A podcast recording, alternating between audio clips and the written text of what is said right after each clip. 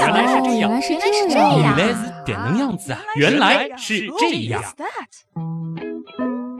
欢迎来到原来是这样，各位好，我是旭东。大家好，我是子琳。上次我们说了为什么会过敏，嗯我觉得这期我们应该说一说怎么来应对过敏了。对，那其实呢，说到如何去应对过敏啊，现在呢主要是分为两个思路，嗯一个呢就是发病之后去缓解那些不适症状，对另外一个呢则是在我们知道了过敏源之后，我们避免去接触它，或者让我们去适应它。嗯，但如果要理解我们为什么可以这么做，还是得从源头说起。是的。不知道大家对于上次提到的一个关键词还有没有印象啊？那就是 IgE。哦，当然有印象了。上一期里面，其实你一直在说这个 IgE，、嗯但是这个 IgE 到底是什么呢？上一次呢，其实是简单的提到，就是这是一种免疫球蛋白。嗯，免疫球蛋白呢，它是机体受抗原啊，比如说病原体刺激后产生的一种蛋白质。嗯，它的主要作用呢是与抗原啊起免疫反应，生成抗原抗体复合物，从而阻断病原体对机体的危害，使得这个病原体失去致病的作用。我记得就是上次说的那些身体里的变异特工们分泌出来的对对抗病原体的武器，嗯是吧？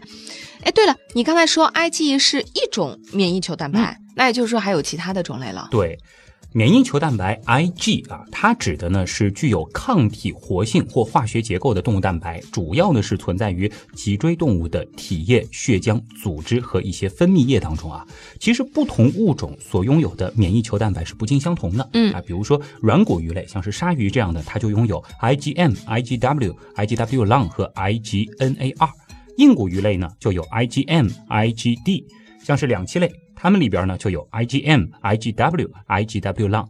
鸟类则是有 IgM、IgA、IgY。那像是我们这样的哺乳类，则拥有的是 IgM、IgD、IgG、IgA 和 IgE 这五种。哇塞，IG A B C D E F G，啊 简直就像字母表一样。那其实真实的情况比这个还要再复杂一点啊。啊比如说，在我们人类身上，哎，刚才提到了 IgG，它其中呢就有 Ig 一到 Ig 四这四种分型，而小鼠身上的 IgG 呢又分为了 Ig 一、IgG 一、IgG 二 A、IgG 二 B、IgG 三这样的四个类型啊。像绕口令一样。嗯那么这些分型是怎么来的呢？难道它们长得不一样吗？诶，可以这样理解啊。嗯接下来的这部分呢，对于一些朋友而言，可能会显得稍稍有些专业。我们来听一听啊。免疫球蛋白呢，它其实是由两条相同的轻链，我们也叫 L 链，和两条相同的重链，也叫 H 链，嗯，通过链间的二硫键和非共价键连接而形成的一种四肽链结构。嗯，整个抗体呢是呈现出一个 Y 字形啊，你感觉就是 Y 的下面这一竖其实还被劈了两半，中间呢是二硫键。轻链和重链的分子呢，它是可以分为恒定区和尖端的可变区两部分，而不同抗体分子的恒定区呢，它都是具有相同或几乎相同的氨基酸序列。哦，所以区别就是你刚才提到的尖端的可变区了，是吗？是的，可变区的氨基酸排列顺序变化特别的强烈，这个区域的氨基酸序列呢，是决定了该抗体结合抗原的特异性。我们刚才提到的这个 Y 型的结构啊，它的上半部分的两臂呢，我们叫做 FAB 段；下半部分竖直的部分呢，则是结晶片段 FC。轻链有 kappa 和 lambda 这两种，那么有五种不同的重链，也就是伽马、阿尔法、mu、delta 和 epsilon 是区分出了五种免疫球蛋白，那就是前面提到的 IgG、IgA、IgM、IgD 和 IgE。哇塞，这一段我听的，突然觉得你好洋气哦。嗯，你知道好多这种我不认识的字母，但是你有没有发现，比如说嗯重链伽马，它对应的就是 IgG；嗯，重链阿尔法对应的是 IgA。意识到是什么了吗？哦，所以 IG 后面的这个不同的字母，它对应的是希腊字母。嗯，就是这样啊，嗯指的就是不同的重链。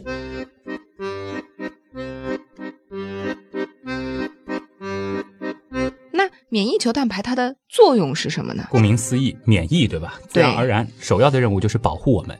其实呢，每种免疫球蛋白它都有自己发挥作用的地方。我们先来介绍一下，在体液免疫当中发挥着重要作用的 IgG 啊。IgG 呢，它主要是由脾脏和淋巴结中的浆细胞产生的。血清半衰期比较长，大约是二十到二十三天，亲和力非常的高，在体内是广泛分布。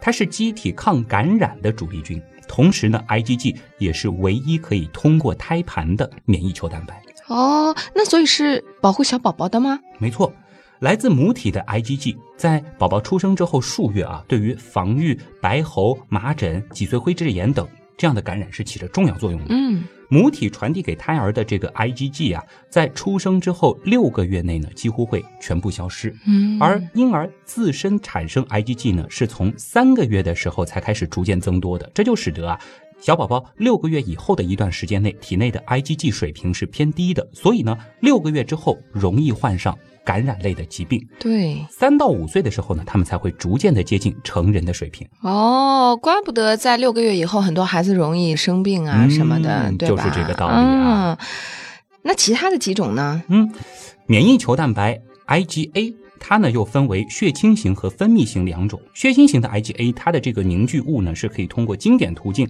激活补体，起到调理吞噬的作用。而分泌型 IgA 呢，也被叫做 sIgA，它呢是机体黏膜防御系统的主要成分，覆盖在了像是鼻、咽、气管、肠和膀胱黏膜的表面。作用是什么呢？它能够抑制微生物在呼吸道上皮附着，减缓病毒繁殖，那也是黏膜的一道重要的屏障。外来抗原进入到呼吸道或者是我们的消化道，局部免疫系统受到刺激之后，哎，无需中央免疫系统的参与，它自身就可以进行免疫应答，产生分泌型抗体 sIgA。嗯，那基本就是我们防御入侵的前线部队。对黏膜的重要性，嗯，不用多说了啊。那么现在也有研究证明啊，呼吸道分泌液中的 sIgA 含量的高低是直接影响呼吸道黏膜对病原体的抵抗力。顺便说一下，在初乳当中就含有分泌型的 sIgA。哦，怪不得都说初乳好呢。嗯呃，那其他几个呢？像什么 IgM？IgM 呢，它是被称为巨球蛋白啊，顾名思义，很巨大。嗯，一般呢就不能够通过血管壁，它呢是主要存在于我们的血浆当中。这个东西啊，它其实和我们以前讲的血型是有点关系的，那个时候也登场过。它呢是天然的血型抗体，血型不符的输血就会导致严重的溶血反应。哦，哎，但是原始人又不会输血，它是怎么产生的呢？当然了，IgM 呢，其实它在我们身体当中是有其他的作用，它其实是个体发育过程当中最早合成和分泌的一种抗体，在胚胎发育晚期的胎儿啊，它就已经能够产生 IgM 了。嗯，所以呢，脐带血 IgM 升高就提示着胎儿发生了宫内感染，哦，比如说风疹病毒或者是巨细胞病毒等等的感染。嗯，所以在肚子里就已经在保护着我们了。那 IgD 呢？IgD 呢是主要出现在了成熟的 B 淋巴细胞的表面上，大约是占到了免疫球蛋白的百分之一。在血清当中呢，也有极少的分泌啊。IgD 呢是扁桃腺及上呼吸道上的浆细胞所释放的一种抗体，对呼吸系统起到免疫作用。哎，曾经的 IgD 也被认为只存在于灵长类和啮齿类当中。嗯，然而现在的研究表明啊，像是牛、羊、猪当中也存在着 IgD，所以我们现在说哺乳动物基本都有。而接下来我们要说的就是免疫球蛋白 IgE 了，嗯它则是过敏反应的介导因素。哦，不知道大家还记不记得 IgE？它有着能够与肥大细胞和嗜碱性粒细胞结合的免疫功能。嗯，说了这么大的一段，总算是讲到我们今天这个重点 IgE 了啊。但是我现在基本懂了，虽然免疫球蛋白有很多种，嗯但是我们所熟悉的过敏症状通常是和 IgE 有关的。对，所以呢，在这儿我们得重点说一说了啊。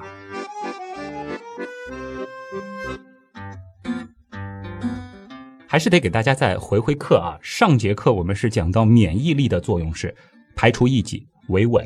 如果免疫力太低，我们就会生病，对，但是免疫力过强或者过于敏感，则会引发超敏反应。也会生病。哎 这其中呢，就可能导致我们过敏了。哦，通俗来说就是防卫过当。对，那么上次也说了，根据超敏反应发生的速度、机制和临床特点等方面呢，我们是可以把它分为四个类型：一型速发型，二型细胞毒型，三型免疫复合物型，四型迟发型。嗯，我记得上次说了，我们通常所指的过敏就是一型超敏反应，或者叫一型变态反应。对的啊，而像是哮喘、鼻炎、前麻疹、肠胃炎等等啊，它都是一型。能够引起变态反应的抗原物质呢，哎，我们学术点说，可以叫它变应原哦啊，能够引起变态反应的抗原。对，变应原啊是这样子的一个过程，身体第一次与变应原接触之后呢，就产生抗体，酝酿很久以后啊，再接触某种变应原的时候就会爆发。嗯，一型它的特点就是速发，发生迅速，消退其实也很迅速。哦，那么感觉上和速发型对应的那个迟发型，它算不算另一种过敏呢？也算。四型迟发型呢，它是这样子的一个机制，就是当我们身体再次接触相同抗原，二十四小时之后呢，会出现局部的皮肤红肿、硬结、水泡，甚至脱皮等等。这个呢，也是一种普通人会称之为过敏的情况。哎，比如说一些过敏性体质的人，经过皮肤接触就会引起接触性皮炎。嗯，对，好像有些人对化妆品或者是服装的染料过敏，它的反应都是隔天才会有的。，当时不会有立刻的反应啊。嗯，那么至于超敏反应的二型和三型呢，那它导致的都是大病啊，嗯这个机制我们就不详细来说了。哎，其实上周的订阅号推送当中呢，我们也是写了，有兴趣的朋友可以翻一翻。我们继续再来说 IgE 啊。IgE，我们现在知道它是一种只存在于哺乳类动物当中的一种免疫球蛋白。其实，在一九六六年的时候啊，它才被我们发现。发现者呢是约翰霍普金斯大学的瑞典学者约翰逊和日本学者石板夫妇。他们呢从豚草过敏患者的血清当中分离得到了 IgE，并且是证明了 IgE 在过敏反应里起到了介导作用。嗯，其实你一开始说到 IgE 有介导作用的时候，我就一直在想，这个介导到底是什么意思？就是字面上这个意思，呃，中介、传导这样的意思吗？差不多啊，基本上可以这样理解。介导呢，指的是把某种物质作为媒介转导至某种物质，也就是说，将一种物质传递给另一种物质的过程和方式。还记得上次我说的那个靠手铐的比喻吗？嗯，想起来了，想起来了。那既然已经证明了 IgE 是在过敏反应当中起到这个介导作用，那有没有可能通过一些机制来抑制 IgE 的分泌呢？嗯，你已经开始想抵制过敏反应了、啊。对。那么，其实，在受到抗原刺激之后啊，根据分泌细胞因子种类的不同呢，我们是将辅助性 T 细胞，就是上次说到的那个便衣警察啊，还分成了 Th 一型和 Th 二型这两个亚型。Th 一型细胞分泌的细胞因子呢，它主要是参与细胞免疫和介导迟发性过敏反应。Th 二型细胞分泌的细胞因子白细胞介素四呢，它会促进 IgE 的合成。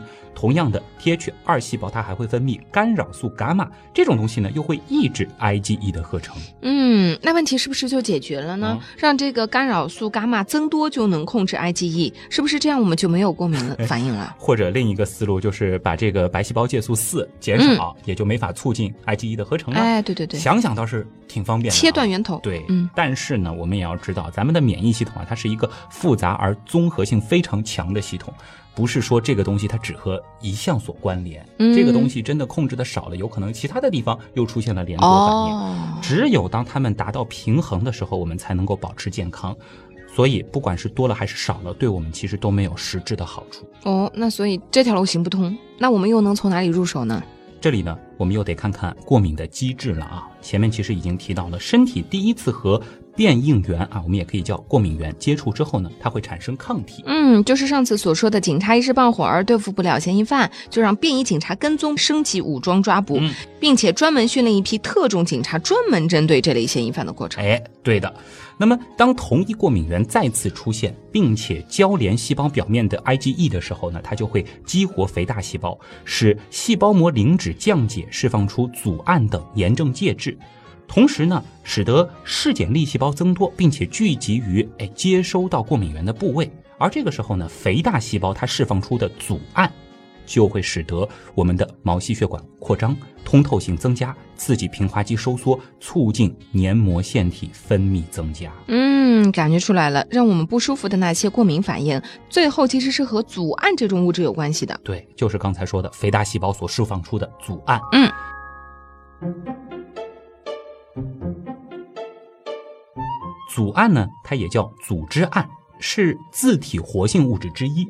皮肤、支气管黏膜、肠黏膜和神经系统当中呢，组胺的含量都比较多啊。我们再想一想过敏反应的那些常见的不适症状：瘙痒、喷嚏、腹泻、呕吐。哎，就是说的这个地方啊，就是这些地方。那我们能不能让阻胺消失呢？或者在过敏发生的时候抑制阻胺的产生？这样是不是就算过敏了，我们也没有难受的这种过敏反应了？嗯，紫琳可以考虑以后去开发药物了啊。哎思路就是这样。其实呢，你想到的这个办法啊，在上个世纪就已经被发现，并且啊一直沿用到了现在。你看，我跟大科学家们的想法是一样的，是吧？这个就是大名鼎鼎的抗组胺药物啊。嗯如果是有过敏情况的朋友，可能会知道这类药物，哎，但是我觉得你好像要开始讲历史故事了，是吗？嗯？前面可能有些朋友会觉得专业名词太多啊，需要嗯调剂调剂。我们听听故事，放松一下啊。我们要先从抗组胺药物的发现来说一说。其实呢，时间还得回到一五六五年啊，这个时间就远了。那个时候有一位医生叫莱昂纳多·博塔罗，他呢是记载了最早的枯草热。他呢是发现花粉会使患者们打喷嚏、流泪或者是流鼻涕，嗯，所以呢他还把这种症状称为玫瑰热。名字起的也太浪漫了吧？其实就是花粉过敏，是吧？这当然是我们现在的说法了啊。嗯那么，在一八七三年的时候呢，意大利的一位学者查尔斯 ·H. 布莱克利，他呢是发表了枯草热或枯草热哮喘的病因实验研究。那么这篇论文当中呢，是显示了季节性呼吸器官疾病和花粉的直接关联。哎，从文字上来理解，那个时候大家应该觉得花粉是这种病的罪魁祸首，就是由它引起的这个毛病，是吗？，对就是它本身导致了这个疾病。嗯，到了一九零三年的时候啊，我们的发现是更加深入了啊。一位叫做威廉·邓巴的德国医生呢，他是证明了这种受激反应啊，它并不是由花粉本身引起的，嗯，而是机体对花粉的反应引起的一种毒素的释放所造成的。他呢就努力想要研制对抗的药物啊，他呢思路是抗菌素，可想而知，并没有太好的效果。哦，好可惜，都意识到是毒素了，怎么还往抗菌的角度去走呢？嗯这个大方向错了，对吧？对，那实质其实是一种化学物质啊，使嗯得我们有了这些不舒服的反应。那么到七年之后的一九一零年，英国生理学家亨利·哈利特戴尔他在研究黑麦的毒性的时候啊，是发现了一种他称之为组胺的物质。哦，直到大约十六年后，他才意识到了是组胺导致了过敏反应。此后呢，他还发现了受损伤的细胞会产生自己的阻碍。不过呢，一直到二十世纪五十年代，巴黎巴斯德研究所的达尼埃尔·博维才研制出了抗组胺药物。那其实到现在啊，这类抗过敏药物已经是第三代了。嗯，那其实时间也并没有很长，对我发现，而且估计最早的抗组胺药物的副作用可能还不小呢。是的。第一代抗组胺药物，比如说扑尔敏、苯海拉明，它们呢是有着明显的镇静作用和中枢神经不良反应。那最常见的副作用就是嗜睡和乏力，而且你的反应时间会延长。啊，那吃了以后岂不是不能开车，对你，包括我们也不能考试，对也不能直播？做直播，对吧？还有像是什么操作精密仪器等等啊，吃了这个嗯药都不行。而且呢，要知道这类药物啊，它还具有抗胆碱能的作用，它呢会引起口干、眼干、视力模糊、便秘、尿潴留等症状，而且呢还可能诱发青光眼。因此呢，像是前列腺肥大、青光眼、肝肾功能低下的人，包括老年患者都要慎用的。我有听得我都害怕了。嗯那第二代呢？第二代呢是上世纪八十年代开始出现的抗组胺药物啊，它呢就几乎没有明显的抗胆碱能作用和前面提到的镇静作用了。吃了这个呢，通常也能够开车。常用的药物呢，有些朋友可能还在用啊，比如说我曾经就吃过这个氯雷他定，啊，很多好像很，常见，对吧？嗯还有西替利嗪、嗯，咪唑斯汀、伊斯巴汀、阿斯咪唑啊，也叫西斯敏，这个应该听说过、啊。对对对还有特非那丁，也叫敏迪等等了。不过最近的研究也发现啊，这其中的比如说阿斯咪唑，也就是西斯敏和特非那丁、敏迪呢，它可能会导致少见的严重的心脏毒性，嗯甚至会引起致命性的心律失常。另外呢，一些药物和红霉素合用的时候呢，也会加重上述的不良反应，哎所以呢，也应该避免同时使用。而且呢，第二代的产品有严重肝功能损害或者是潜在心血管疾病的患者呢，都是应该慎用的，嗯局限性还是有的。第二代已经有一些我们听着很耳熟的这些药了哈。那第三代呢？第三代抗组胺药，比如说非索非那定，这个也有一些朋友在用的，还有就是左西替利嗪等等，副作用呢是更轻，而且呢，它们和红霉素、酮康唑等合用也不会产生心脏毒性了。嗯，说句题外话哈，我忍不住了，就是我觉得学医学药的朋友要背下这么多名字，还真的是挺不容易的、啊。都很绕口啊。对了，你刚刚说的那些药都是口服的，对吗？对，不过近年来呢，其实应用更广的啊是局部使用的抗组胺类药物。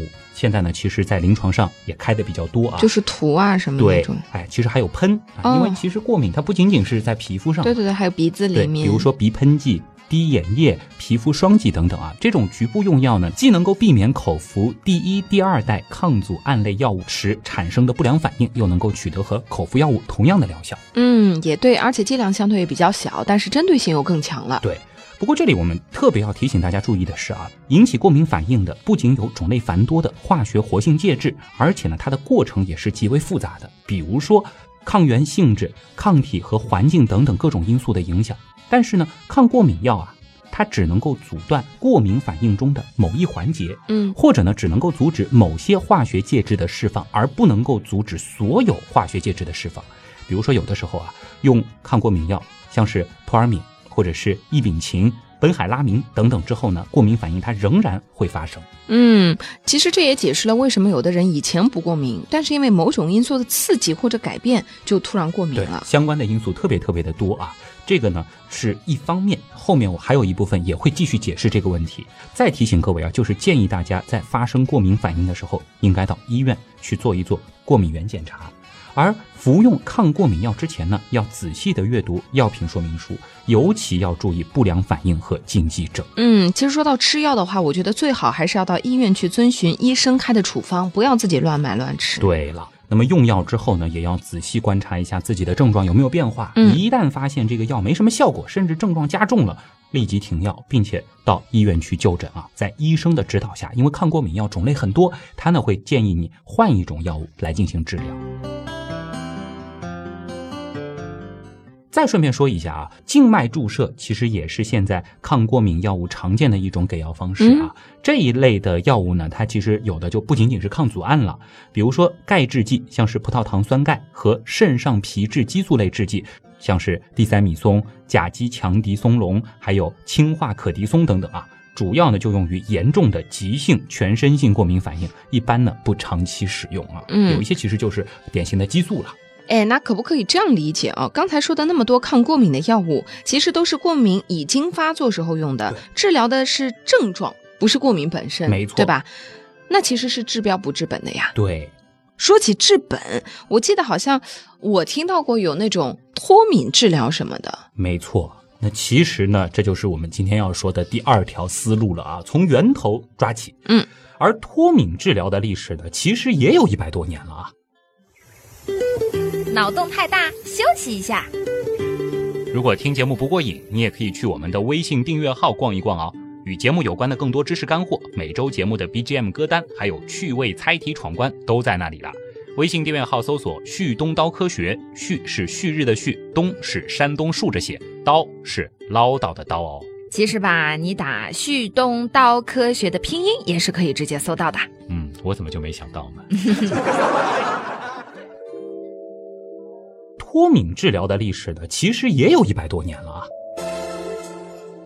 时间呢是回到一九一一年，伦敦圣玛丽医院的预防注射科的医生 L. Noon 呢，他就发表了一篇题为《对枯草热的预防接种》的论文，其中呢就探讨了花粉热疾病对未知花粉中所含毒素产生的抗毒素。一九一一年的时候呢，他们就已经开始尝试用这种方法来治疗花粉症，这也成为了脱敏治疗的起源。嗯，那当时是怎么操作的呢？其实有点像暴露疗法，就是用过敏源轰炸它吗？当然不是轰炸，是一点一点来，逐渐加大剂量。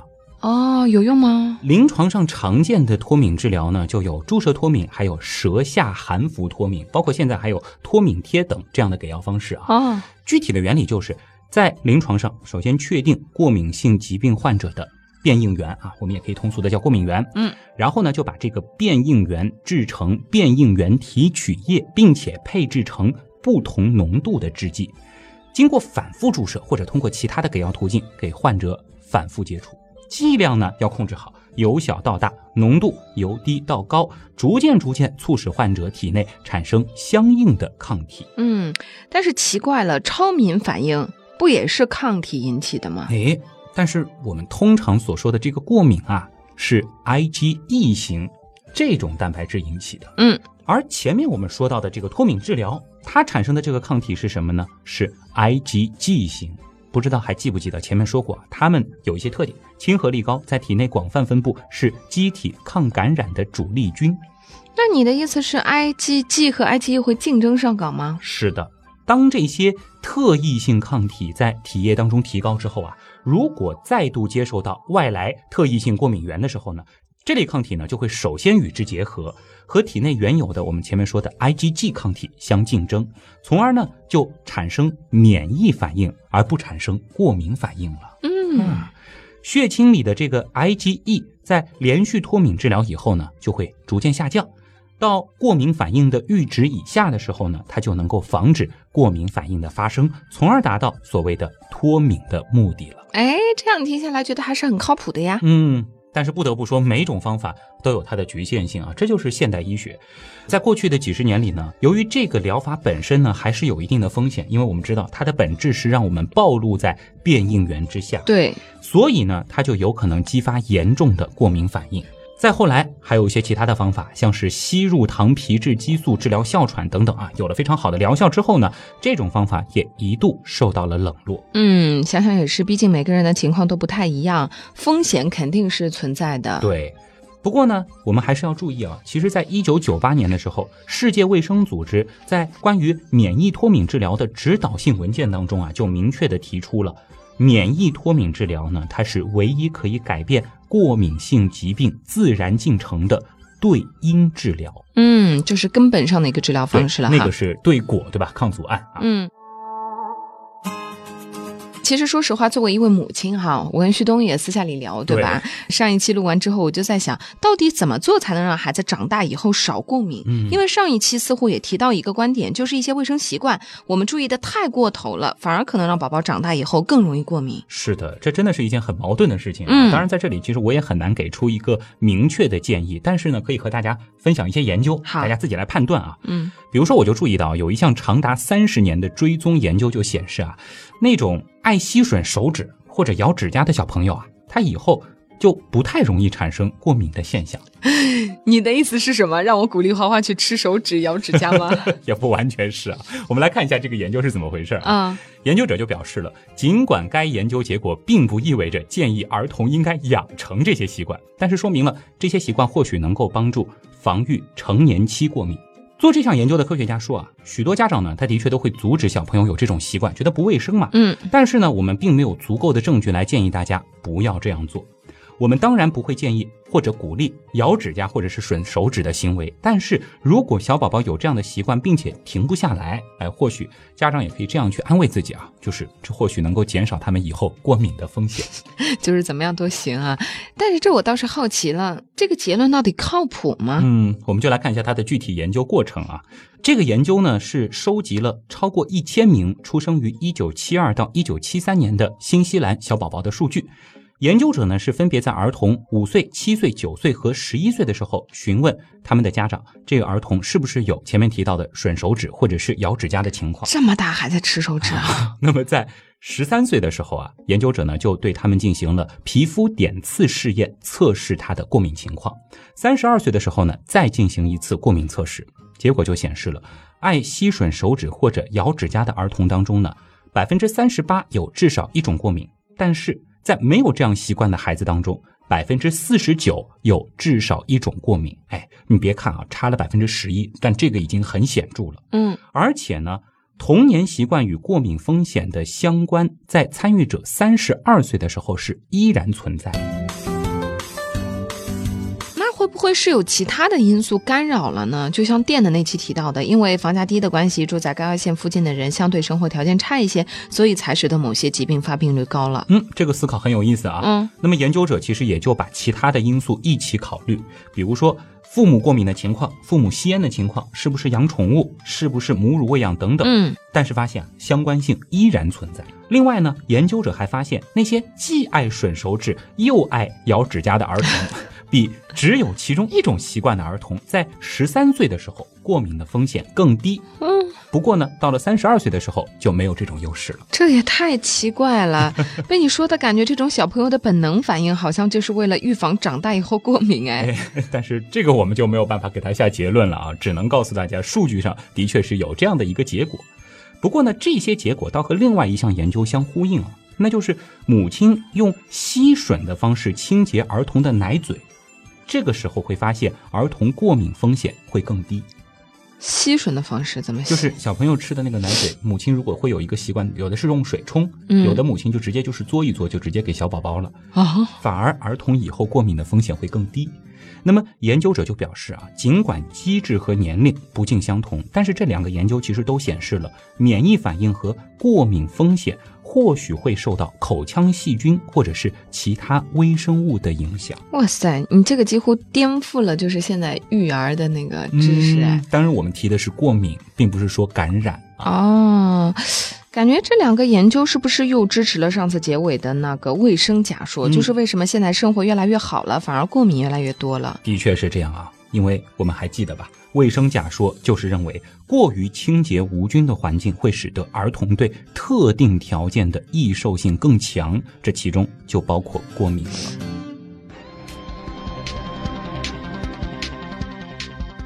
哎，那为什么很多人是成年之后才开始过敏的对，呢？刚才我们其实也思考过这个问题啊，啊就一开始没有过敏对那么我们说为什么过敏是天生的？它其实还是一个谜，但是我们还是要有这样子的一个概念，就是它的确伴随着我们一出生，它就已经有了，只是什么时候发作。事实是呢，许多过敏它就是后天慢慢显现出来的。当一个人的免疫系统发疯以后啊，这个过敏就来了。几乎任何的物质都可以随时开始过度刺激我们的免疫系统，包括宠物的皮屑、霉菌、花粉以及某些食物。当发生这种情况的时候呢，免疫系统它就会释放大量的组织胺，引发常见的过敏症状。嗯，比如鼻腔肿胀啊、眼睛流泪啊、瘙痒啊、荨麻疹和消化问题等等等等对。，但是有意思的是啊，大多数患有成人过敏症或者是成年期过敏的朋友呢，他们可能在第一次的时候是并没有经历这些症状，或者以前可能有过过敏反应，但是因为年纪太小而没记住。嗯，或者有没有可能是反应很轻微就被忽视了，或者觉得可能啊其他原因造成呢，就没有往这方面去想。对一些轻微的反应，我们很容易和其他的这个毛病混淆啊，或者没有当回事儿，完全有这种可能。而且我们要知道，虽然食物是确诊为成年人首次过敏的常见过敏源，但是呢，它并不是唯一的。所有新诊断出的过敏症当中啊，有一半呢，它的确就是发生在成年期。那许多这些过敏源都是常见的日常物质，哎，或许是什么呢？到了成年时期啊，你一直就有的过敏症，它受到一些综合因素的影响，变得更加严重了。这些反应不得不让你注意到。又或者呢，是环境的改变，使得你比以前更加频繁的接触过敏源，因为我们通常在幼年时期不怎么改变环境嘛。嗯嗯，又比如说，如果你从没有和狗狗有过长时间的相处，而你最近又领养了一只，那由于你的接触量增加，你才会发现你对宠物皮屑产生过敏。哦，怪不得换环境住啊，比如说搬家、上大学之类的，嗯很多人就忽然之间过敏了。对。处理过敏的时候呢，获知自己过敏就是成功的一半。一旦你得到了专业的帮助，以确定你过敏，那你就可以制定策略，比如说去避免接触这样的过敏源。那如果说能够做到不接触或者少接触，那只要不是那种比如说阳光过敏啊、水过敏之类的啊，烦恼就会少很多很多了。嗯，所以建议有这种情况的朋友，还是应该花点时间先去做一个过敏源的筛查。对嗯，这样才能避免去接触到那些会让你过敏的东西。嗯，原来是这样。就是这样。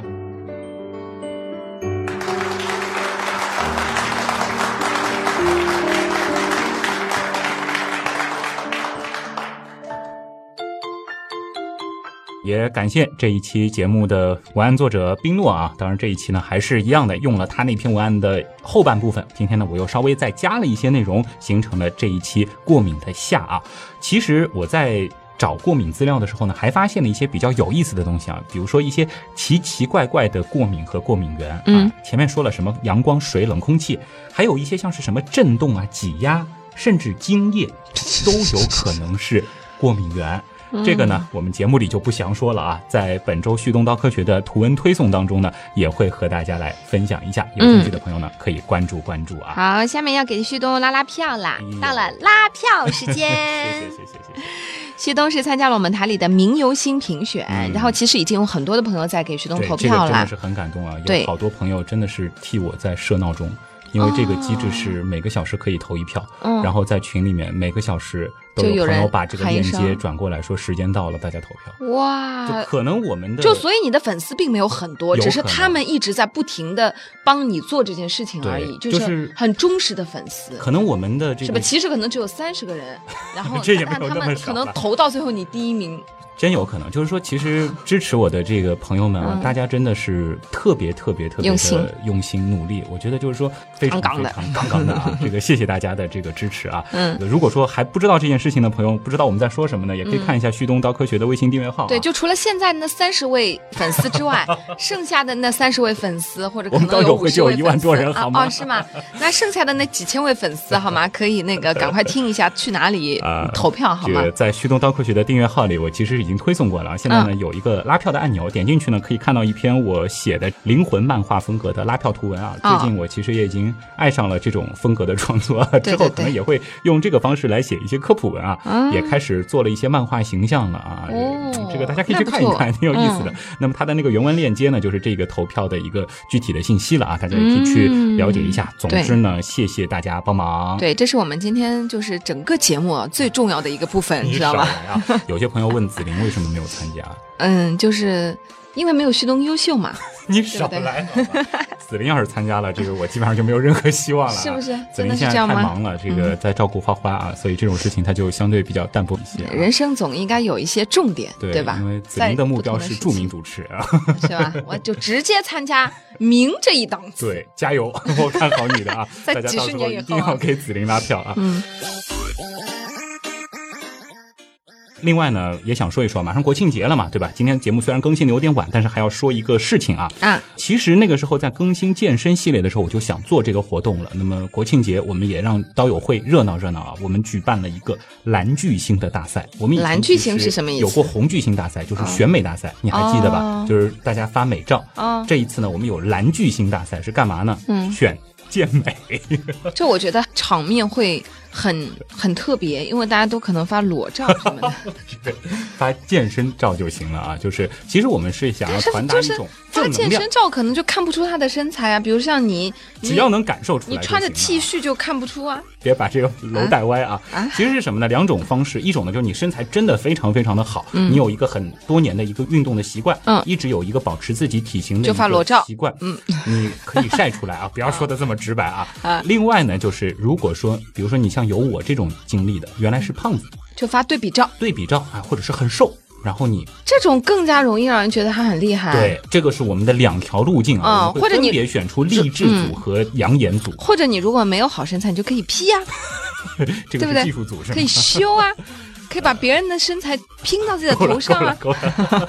总之呢，就是在国庆期间啊，我们的七个 QQ 群，嗯呃，天狼、北极、大脚织女、比邻、开阳文曲，其实都会同步举办这个蓝巨星的选美大赛。哦我们呢每一个群的第一名啊，这个两个组别的第一名都会获得蓝巨星的称号，同时我们还会在最后有一个大高潮，就是会选出一个全刀友会的总冠军啊，不是，那会怎样呢？我们会送上我们的定制周边。哦，我们其实不是有队服了吗？嗯嗯嗯然后我们蓝的那套队服，就送给他们，因为穿在身上其实很贴身，而且很显身材。我曾经在微博里面其实也发过，哦所以要送给最合适的人。哎哦啊，这个期待大家参与和围观啊。好了，最后呢，简单做几个小广告，欢迎大家订阅我们的微信订阅号“旭东刀科学”，我们的微博呢，我是旭东。我是子玲玲，孩子的紫，凌晨的凌。我呢是九日山东啊，这四个字儿拼成两个字儿就行了。百度贴吧是旭东刀科学，QQ 群呢就是直接搜原样刀友会，刀是唠叨的刀。现在开放的是大尼角和织女。其实现在刀友会里面真的是很有意思啊，大家有各种各样的小课堂，子林曾经也去讲过，对吧？各种大神都会定期的去分享一些自己专业领域的东西，用语音的方式或者是视频的方式，很有爱的一个大社区啊，欢迎大家常来玩。嗯。最后呢，也感谢所有通过打赏、撰稿、参与志愿组、订阅《天文原来是这样》、购买周边等所有方式支持或帮助过我们的朋友。嗯，谢谢大家，原来是这样的发展离不开你们的支持，谢谢你们。我是旭东，我是子琳，记得给旭东投票哦。谢谢大家。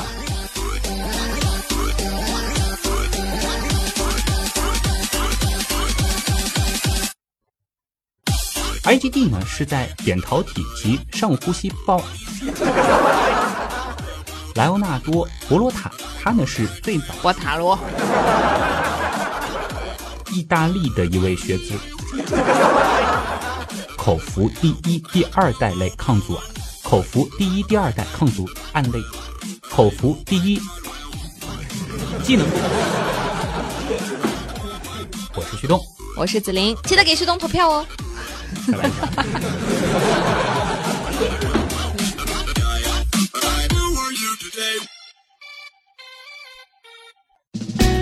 我是卓老板，我是吴京平，我是汪杰，我是旭东，我是王总，我是刘敬正，我们是科学声音。